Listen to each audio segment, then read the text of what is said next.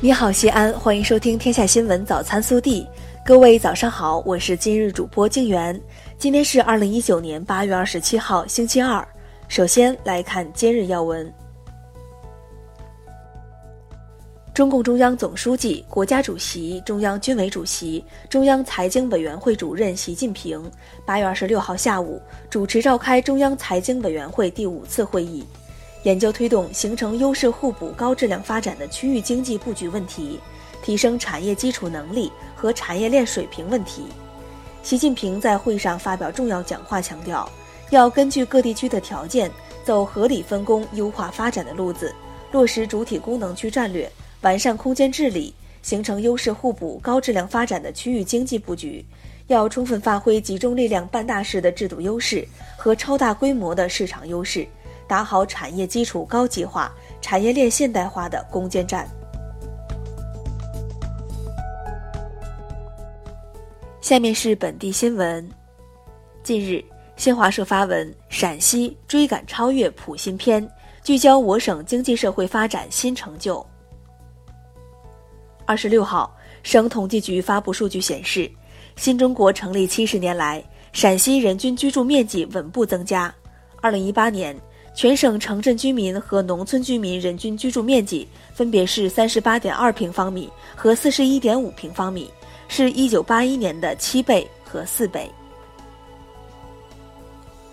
为推进我市国企民企深度合作，促进混合所有制经济高质量发展，八月二十六号下午，我市深化国企民企合作推进会议在市政府原型报告厅举行。近日，中航西飞民用飞机有限责任公司在山西大同市向中航货运航空有限公司交付一架新舟 600F 货运飞机，这是该机型的全球首次交付。记者二十六号从市卫生健康委获悉，在日前召开的全省医改工作现场会上，西安市被省医改领导小组表彰为2018年深化医药卫生体制改革先进市。灞桥区被省医改领导小组表彰为2018年深化医药卫生体制改革先进区。昨日下午，我市大部分地区出现短时强降水。据市城市防汛办报告，本次降雨造成唐延路、科技七路、太白南路、电子四路、太白立交西安电子科技大学门口、北三环罗高路、友谊东路交大南门等十八处积水。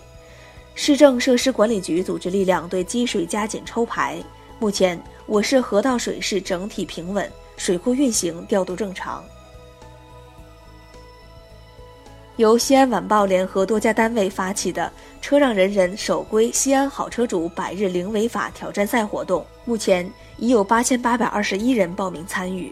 报名成功的西安车主，只要在一百天内没有任何违法行为，就能获得电子油卡等奖品。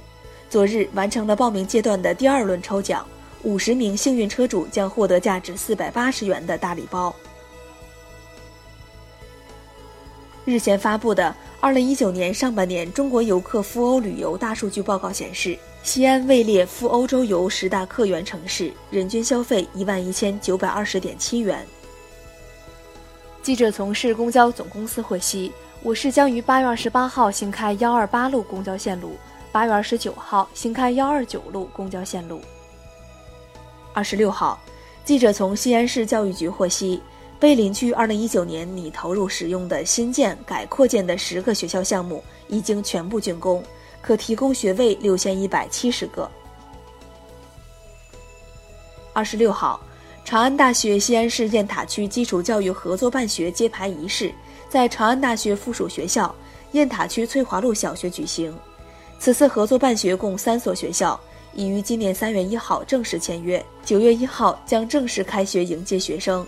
合作期为二零一九年一月一号至二零二五年七月三十一号。下面是国内新闻。日前，国务院印发《中国山东、江苏、广西、河北、云南、黑龙江自由贸易试验区总体方案》，在六省区设立自由贸易试验区。近日，特朗普发推称要求美国企业离开中国。外交部发言人耿爽二十六号回应，中美建交四十年来，两国经济已经形成你中有我、我中有你的利益格局和互惠互利关系。所谓美国企业撤出中国，更像一句政治口号。与中国经济脱钩，就是与机遇脱钩，与世界脱钩，与未来脱钩。二十六号，新修订的《中华人民共和国药品管理法》经十三届全国人大常委会第十二次会议表决通过。将于二零一九年十二月一号开始施行。修订后的药品管理法加大了对药品违法行为的处罚力度，对何为假药、劣药也作出重新界定。未经批准进口少量境外已合法上市的药品，情节较轻的，可以依法减轻或者免予处罚。香港警方二十六号下午再次召开例行记者会，警方通报。八月二十四号、八月二十五号两天，共拘捕八十六人，涉嫌非法集结、袭警和藏有攻击性武器等罪名。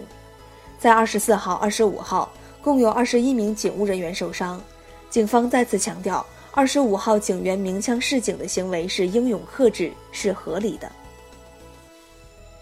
中共武汉市委常委、市委秘书长蔡杰涉嫌严重违纪和职务违法。目前正在接受湖北省纪委监委纪律审查和监察调查，并被采取留置措施。我国著名施法冶金学家、化学工程学家、中国科学院院士陈家庸于八月二十六号五时三十分在北京逝世，享年九十八岁。